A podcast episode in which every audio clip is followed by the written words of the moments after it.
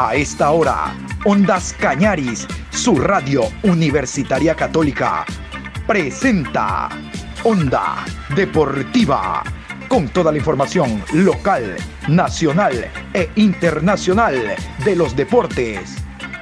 Comenzamos.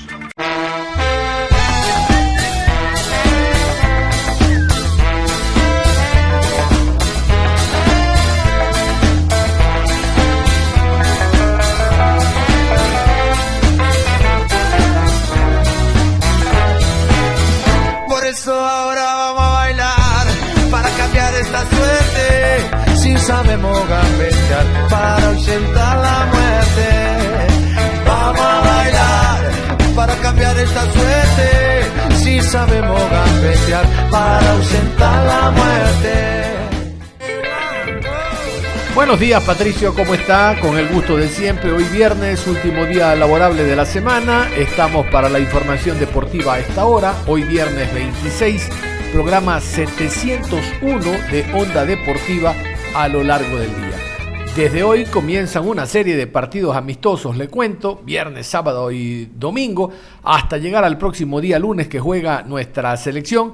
Vamos a hablarles de los amistosos que interesan en este programa. Hablaremos de cómo eh, se encuentra la selección de Ecuador, que el día de ayer hizo un partido amistoso en la casa de la selección. Y del partido de esta noche, 20 horas, entre Chile y Bolivia, nuestro próximo rival, los bolivianos. Eh, recordar que el día de hoy Pasada las 13 horas con 30 habrá rueda de prensa con dos integrantes de la selección, hablo de futbolistas, porque el técnico Gustavo Alfaro hablará en horas de la noche. Dios mediante, Ondas Cañaris estará presente en esa rueda de prensa. Pero vamos a iniciar con los encuentros amistosos a partir de hoy. El día de hoy a las 20 horas en Rancagua, en el Estadio El Teniente, Chile enfrentará a la selección boliviana. Mañana sábado a las 12 horas, Bosnia y Herzegovina enfrentará a la selección de Costa Rica, mientras que País de Gales enfrentará a la selección mexicana a las 15 horas 3 de la tarde. El día domingo, estos son los partidos. Grecia, Honduras a las 9 horas, mientras que Irlanda del Norte enfrentará a Estados Unidos a las 11 de la mañana. Y en la agenda ya está. Próximo día lunes, 15 horas con 30 en Quito, Ecuador, dice acá la selección de Ecuador enfrenta a Bolivia. Bueno, como les contaba, el día de ayer la selección ecuatoriana de fútbol realizó un partido de carácter amistoso en la casa de la selección ante Sociedad Deportiva Aucas. Parece ser que Aucas es el sparring de la selección porque segunda vez eh, por segunda ocasión, trabaja con el equipo auquista. Recuerdan hace 15 días en un microciclo que hubo en la previa a la fecha quinta y sexta, que después no se jugó, también fue Aucas el elegido. Qué bueno. El día de ayer hubo dos partidos, cada uno con tiempo de 30 minutos. En términos generales, el, el, partido terminó empatado a uno. Roberto Latuca Ordóñez anotó para el equipo del Aucas, mientras que Michael Estrada anotó para la selección ecuatoriana de fútbol.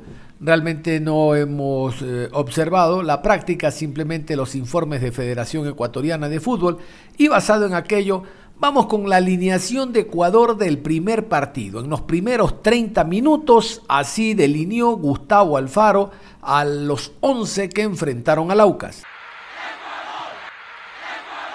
Alexander Domínguez, Pedro Pablo Perlaza, Luis Fernando León, Félix Torres, Pervis Estupiñán, Dixon Arroyo, Cristian Novoa, Ángel Mena, José Carabalí, Fidel Martínez y Michael Estrada. Bueno, estos fueron los 11 entonces de Gustavo Alfaro para este tope. Vamos a ir con los 11 de Vidoglio. Héctor Vidoglio, el argentino venezolano, puso a estos 11 jugadores de Sociedad Deportiva Aucas para el choque que se inició pasada las 9 horas con 30, aquí el Aucas. Frascarelli, Cuero, Pisorno, Vallecilla, Bioti, Olmedo, Clavijo, Briones, Herrera, Cano y Ordóñez. Para el técnico Vidoglio también significa observar a sus jugadores. Recordarán que él hace exactamente una semana se hizo cargo de Aucas con la victoria 2 por 1 sobre el equipo del City, hablando de Copa Suramericana. Inmediatamente trabajó el domingo ante el equipo del Manta, partido de Liga Pro que terminó empatado a uno. Y ahora tiene la oportunidad. ¿Y ante qué sparring? ¿Ante qué rival? La selección ecuatoriana de fútbol con dos tiempos, como les he contado, de 30 minutos. En el segundo tiempo, la selección ecuatoriana era evidente, tenía que hacer variantes, tenía que hacer cambios, porque la idea de esta de estos microciclos, de estos amistosos, es que el técnico conozca en cancha a los jugadores que ha convocado. Esta es la alineación del segundo partido, hablando estrictamente de la selección nacional. Hernán Galíndez, Romario Caicedo, Moisés Corozo, Jackson Poroso, Leonel Quiñones, Johnny Quiñones, Jordi Alcíbar, Gonzalo Plata, Walter Chalá, Damián Díaz y Leonardo Campana. Simplemente por referencia y por nombre se escuchan ustedes jugadores de Católica que no tuvieron cabida en el primer partido, Damián Díaz, jugador del Barcelona, eh, Leonardo Campana, que viene del Famalicao de Portugal, también tuvo la opción. Lo importante es que el técnico, con la observación que tiene y la experiencia que posee, tenga eh, la idea para el llamado definitivo. En el mes de junio quedó definido que en el mes de junio se va a jugar la quinta y sexta fecha de la eliminatoria. Y de ahí ya quedamos concentrados, porque se viene la Copa América, nosotros estamos en el grupo que va a actuar en Colombia. Recuerdan, allá a Colombia va Ecuador, va a Perú, va a la selección venezolana, estará Brasil y evidentemente el anfitrión Colombia. Entonces la idea del técnico es aquella, hoy en la noche vamos a conocerla aún más y nosotros la haremos trascendente a ustedes, porque en la noche habla Gustavo Alfaro, el director técnico, reitero, con presencia de Ondas Cañares. Nos metemos al amistoso de la selección chilena ante Bolivia. El interés nuestro es porque Bolivia es nuestro próximo rival el día lunes, 15 horas con 30. Vamos a hablar de la selección del altiplano. Quedó lista ya la selección con eh, la llegada de Marcelo Moreno Martins, el jugador boliviano eh, brasileño, brasileño boliviano, que tiene un recorrido impresionante con la verde de Bolivia. Quedó entonces concentrada ya y definida la selección boliviana. Vámonos con el arribo de Marcelo Martins, gracias a los amigos de la cadena Unitel. La selección nacional de fútbol trabajó hoy en doble turno con la presencia de todos los convocados que nuevamente dieron negativo a las pruebas de COVID-19. La selección nacional cumplió con su primera jornada de prácticas en Santiago. La sesión al mando de César Farías fue dedicada al trabajo técnico-táctico y por líneas en los tres sectores de la cancha. Luis Aquín, con presente en el Melipilla, quiere estar de titular el viernes ante Chile. Creo que nosotros vamos a tratar de contribuirle todo eso, todo ese apoyo con mucha entrega, con mucho compromiso con sacar el resultado positivo para que todos estemos contentos y podamos seguir creciendo y sumando para lo que es la selección. Para este miércoles se tiene programada dos sesiones y harán fútbol en espacio reducido, ya tratando de armar el equipo para el primer amistoso. Uno de los retornos más esperados en la verde fue la de Ramiro Vaca. No, creo que son dos partidos muy, muy buenos, muy importantes, con dos selecciones muy, muy fuertes eh, de visitantes, así que creo que nos va a servir de, mucho para, para, lo que se viene, ¿no? tanto eliminatorias como la Copa América, igual que ya está, que ya está muy cerca. Así que aprovecharemos al máximo estos dos partidos para poder eh, agarrar el ritmo de selección. La selección boliviana ha trabajado a doble turno a lo largo de esta semana, desde que arribó el día lunes en la tarde a Santiago de Chile, recordando que el partido es en una de las regiones, en Rancagua, el día de hoy a las 20. Vamos con este otro informe también muy importante y actualizado sobre el trabajo que realizó Bolivia a doble turno en la espera de este compromiso en horas de la noche. Y con entrenamiento a doble turno, la Selección Nacional de Fútbol continúa su preparación en Santiago de Chile para jugar frente a Chile el viernes a las 9 de la noche. En el complejo deportivo de Quilín, César Farías ya va delineando cuál podría ser el onceno que parta desde el minuto inicial ante Chile en partido de preparación. Rodrigo Ramallo, acompañado de Marcelo Martins, firmes candidatos a comandar la delantera. tenemos un grupo que, el profe César lo ha seleccionado de la mejor manera posible. Me imagino que, nos conocemos muy bien por, el tiempo que, hemos trabajado en anteriores partidos, entonces eh, el grupo está con mucha ganas. Eh, desde que llegaron eh, veo que, que todos le están metiendo con, con mucha intensidad. El trabajo a doble turno sirve también para unir más al grupo, donde la mezcla de juventud y experiencia está plasmada. Existe un promedio de 26 años en el combinado nacional. Que estos partidos te llevan a, grandes lugares, a grandes equipos y, esperemos que, que se pueda sacar un buen resultado y que todos nosotros podamos hacer un buen partido.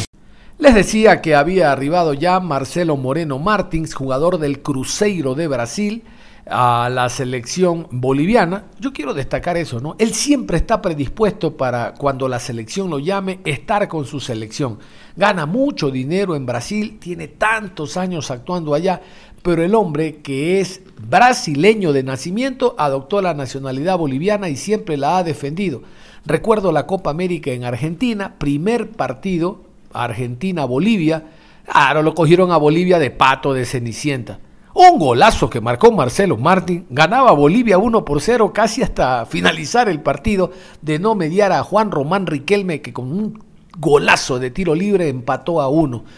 Marcelo Moreno Martín presentaba credenciales a nivel internacional de lo que significa él como delantero en punta de la selección boliviana. Vamos a continuación con la rueda de prensa que dio este personaje que tiene Bolivia con un jugador de una trascendencia realmente interesante. Moreno Martins y la rueda de prensa. Hola Marcelo, eh, primero queremos que nos digas cómo estás para esta concentración y cómo has encontrado al grupo.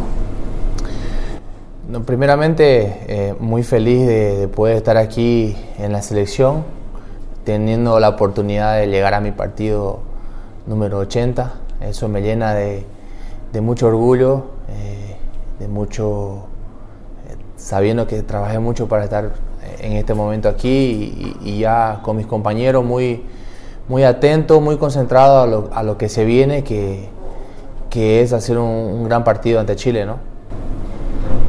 Eh, ¿Cómo has encontrado al, grupo ahora después de los entrenamientos de ayer con el doble turno que han tenido?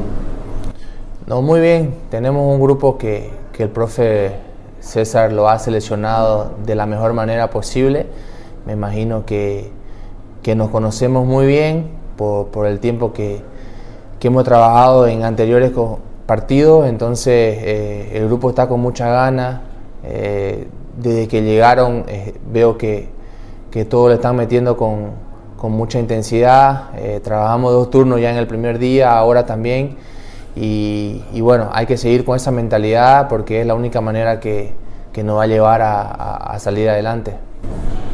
Eh, se suspendieron las fechas de eliminatorias frente a Perú y Uruguay, pero ahora se tienen dos importantes amistosos frente a dos grandes selecciones del continente. Eh, ¿Qué tienen de importantes estos dos partidos para nuestra selección? Siempre es importante hacer partidos internacionales para la selección boliviana. Mientras más partidos, eh, mejores para el técnico, para los jugadores. de darle minutos a jugadores jóvenes que, que, van a ser el futuro de, nuestra selección es, importante también. Y este partido fundamental para Bolivia para poder mostrar su identidad de juego que tiene, eh, mostrar que, que, tiene jugadores interesantes, que, que, tiene jugadores de poder exportar también y, eso es lo que eh, eh, intentamos transmitir aquí dentro del grupo, que estos partidos te llevan a, a, grandes lugares, a grandes equipos y, y esperemos que, que, se pueda sacar un buen resultado y que todos nosotros podamos hacer un buen partido.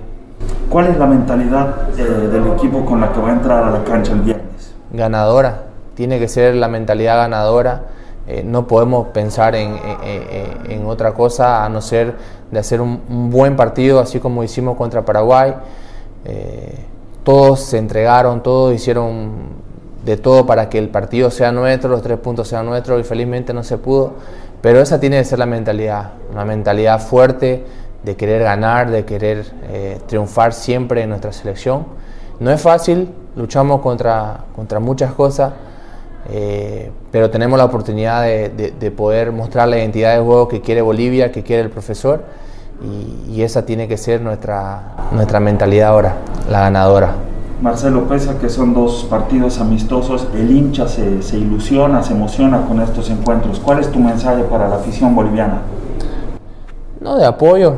Siempre, siempre que la, la hinchada boliviana nos está apoyando, eh, el jugador lo siente adentro de la cancha y, esperemos que, el apoyo pueda ser incondicional con, nuestros jugadores, con nuestra selección, porque se lo necesita y mucho, se necesita el cariño de la gente, eh, a pesar de, muchos resultados no ser el que, el que ellos quieren, pero nosotros eh, siempre estamos aquí para dar lo mejor por, nuestro país, así que, crean que, vamos a dar lo mejor por nuestra selección y por nuestro país también.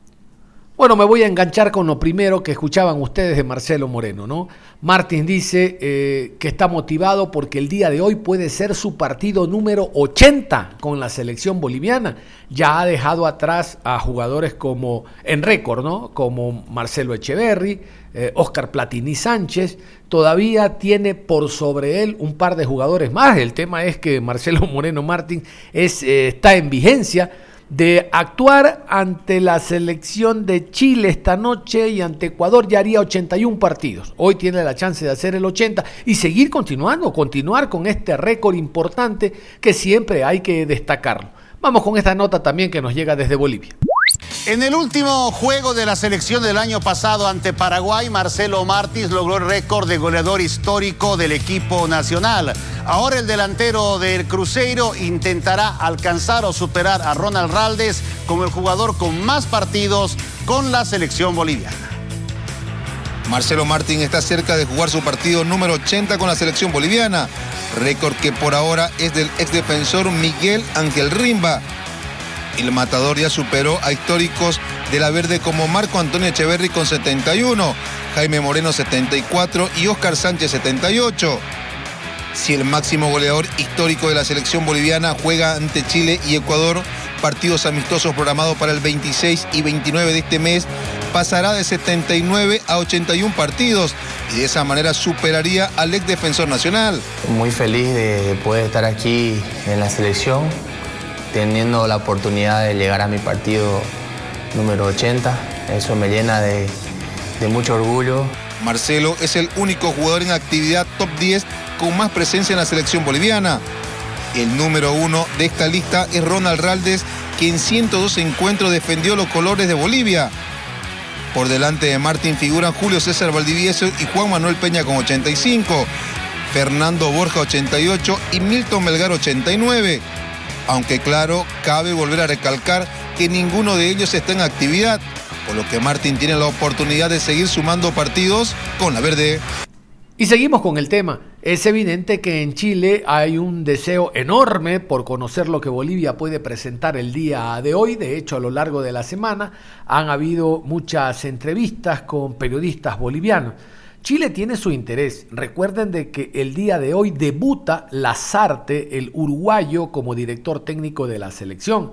Hay una nueva, un nuevo grupo de jugadores de selección chilena, no solo porque no pueden venir de Europa, atención, no solo por aquello, sino porque es el momento adecuado para observar las caras nuevas, el refresh que necesita toda selección y que mejor ahora que hay un partido amistoso en esta fecha FIFA para observar nuevos jugadores. Jugadores que destacan a nivel de clubes, pero siempre yo les digo que la camiseta de la selección guarda una mayor responsabilidad porque se representa al país. Vamos con esta primera nota traída desde Santiago de Chile y este intento por conocer más a la selección boliviana. Yo creo que va a jugar 4-4-2 como, como estila Farías. Solamente comento desde la estadística, mira, fíjate que este es el partido 16 al mando de, de Farías. No le ha ido tan bien como me imagino el venezolano hubiera querido. Ocho derrotas tiene, cinco empates y apenas dos victorias. Justamente a Myanmar se le ganó y a Haití, los dos por partidos amistosos, por el momento en competencia. Ustedes saben, en, la eliminatoria no ha ganado Bolivia. Eh, apunto algo más sobre Chile, resulta que me parece un muy buen rival eh, se trata del puesto 17 en el ranking FIFA contra el puesto 79 de Bolivia y 72 puestos entre una y otra selección.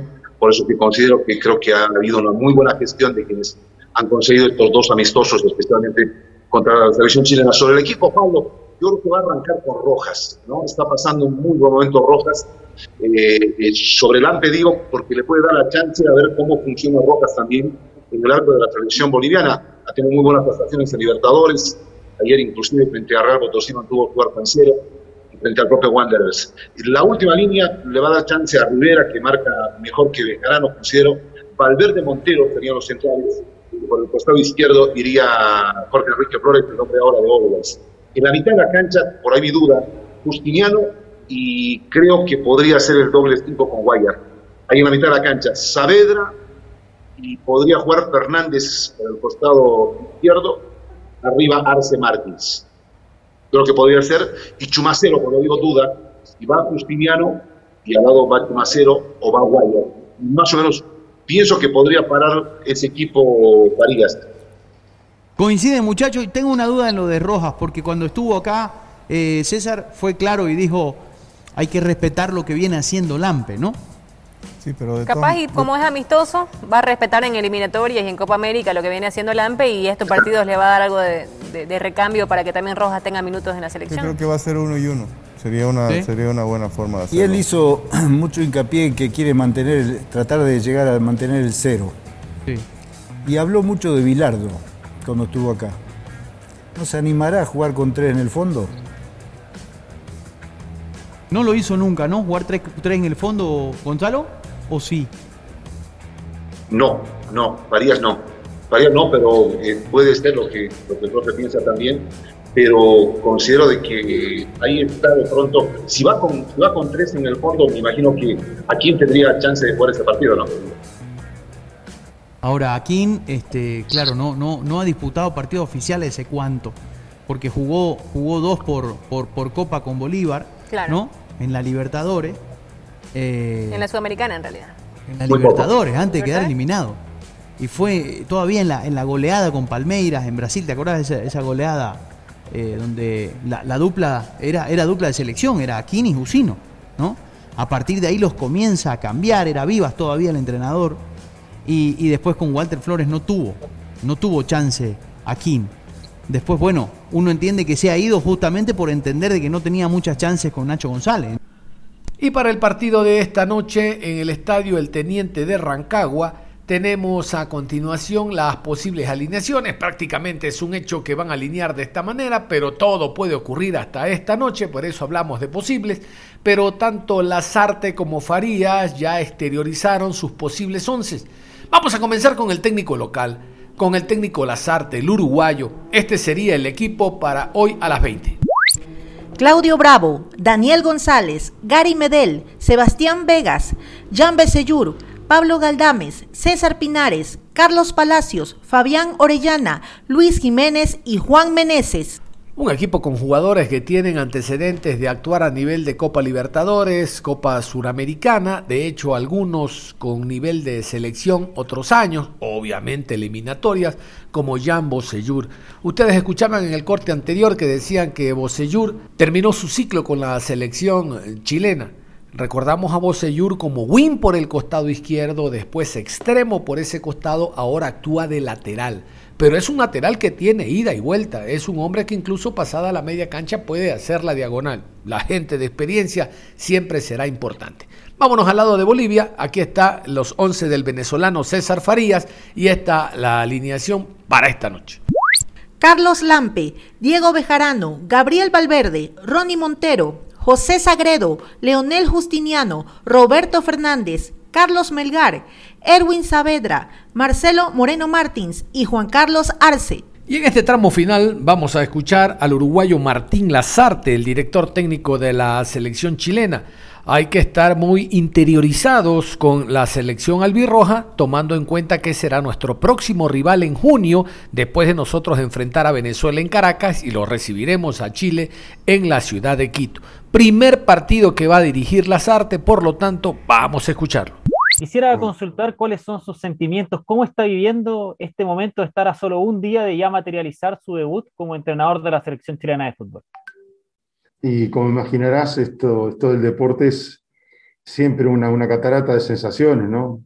Cuando uno jugaba era igual, a la hora del partido, el día del partido, el día del debut, como entrenador lo mismo, y cuando en este caso se trata, posiblemente en mi caso, de mayor desafío deportivo, lógicamente uno lo vive con, con la ilusión, con la motivación lógica, también la tranquilidad que te da la experiencia y que te dan los años, pero bueno, es una, una estancia realmente muy linda de poder vivir.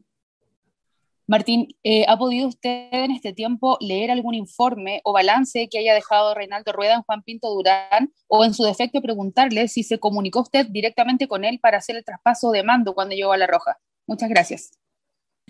No, solamente lo único que hicimos con el profe fue saludarnos. Él fue muy, muy generoso en, llamarme, este, envíame sus saludos, sus buenos deseos. A mí personalmente no me pareció, no sé, no, me, no, hubiera sentido cómodo llamándolo en el hecho de que él había tomado otra nueva selección en este caso, y no me parecía realmente, no, me, yo no me sentía cómodo, no, es un tema de él, fue, fue de mi parte. En Pinto Durán había una serie de informaciones, yo no me puse a preguntar de quién eran, la verdad, este, el, material que teníamos que se había recabado, incluso algún material que incluso se hizo también a posteriori, no fue muy valioso. No tengo mucho más para decir. La importancia que le da usted a este partido con Bolivia, que si bien es cierto es un amistoso eh, también significa su debut eh, al mando de, la selección chilena.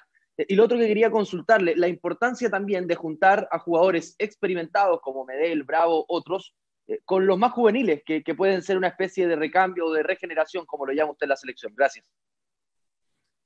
Bueno, lo tomo como lo que es. Al final, una cosa no le puede ganar a la otra. el objetivo es el mismo, no cambia, más allá de que sea mi debut o lo que sea.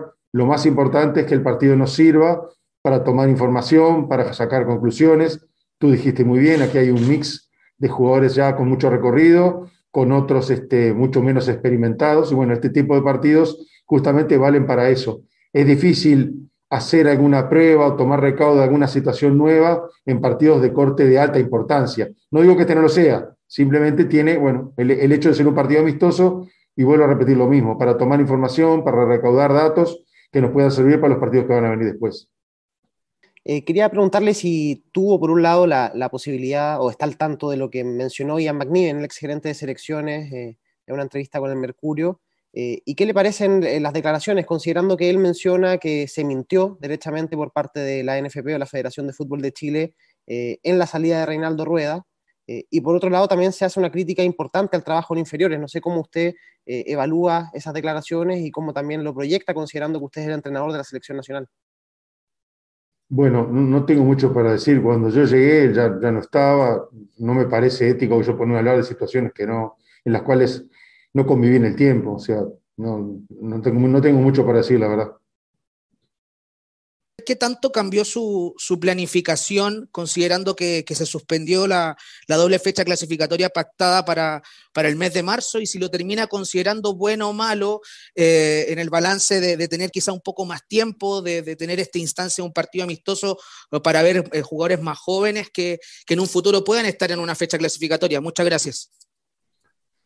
Eh, bueno, un poco lo, hiciste el relato, ¿no? Es un poco así la, digamos, la, situación cambió, se modificó, nosotros estábamos preparados para, o nos estábamos preparando para enfrentar los partidos de eliminatoria, esa situación quedó por el camino, apareció una nueva situación, la verdad que se hicieron esfuerzos para poder concretar un amistoso que yo creo que es muy válido, muy importante, y bueno, como dijiste bien, el hecho de poder, este, no solamente con los microciclos, sino también con partidos de estas características, uno poder evaluar este, qué es lo que tenemos, ¿no? Cuando tengamos que echar mano, lo tengamos con la seguridad de minutos jugados, de recorridos, de partidos, de información que esta clase de encuentros brindan. Esa es un poco la idea.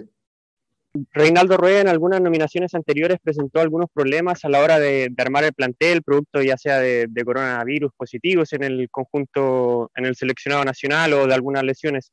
Para ti, ¿cuál ha sido la mayor dificultad que ha presentado en esta primera nómina al mando de la selección chilena? Bueno, eh, a ver, me parece que la situación del coronavirus eh, no está ajena a nadie. Todos estamos con esa dificultad. Este, nos sorprendemos frente a una nominación y que al otro día nos avisan que hay una dificultad, hay un problema. En algunos casos ha sido a nivel nacional, en otros casos ha sido en el extranjero. De eso nadie está librado, esa es la realidad que nos toca vivir y hay que acostumbrarse, ¿no? Hay que tener el plan B, el plan C preparado. Por lo demás, no, hemos, alguna, alguna lesión a último momento, alguna dificultad a último momento, pero lo demás no, no hemos tenido otro inconveniente. ¿Hay alguna idea de tener reclutadores o veedores por regiones, considerando la experiencia de Francis Cajigao en el tema, y que para esta nómina, nómina están nombres como Gabriel Castellón, Daniel González, en microciclos anteriores, por ejemplo, Joaquín Gutiérrez? Bueno, eh, en realidad esta es una idea que ya Francis ha planteado, por lo menos a mí me la ha planteado, que es su, su idea, su intención, intentar generar, no sé, llamarle ojeadores, llamarle representantes, llamarle cónsules, este, pero gente que, digamos, de alguna manera recorra Chile a lo largo a lo ancho para poder, lógicamente, que no quede nadie en el camino, que algún, que alguna, que algún tipo de calidad, que algún tipo de talento, que algún tipo de, de futbolista que esté por ahí escondido este, pueda ser válido y pueda ser reclutado en el futuro. Eso es algo que, repito, este, la intención es hacerlo, sí. No hay tiempo para más. Cerramos la información deportiva a esta hora. Los invitamos a que continúen en sintonía de Ondas Cañaris. Ustedes y nosotros nos reencontramos en cualquier momento.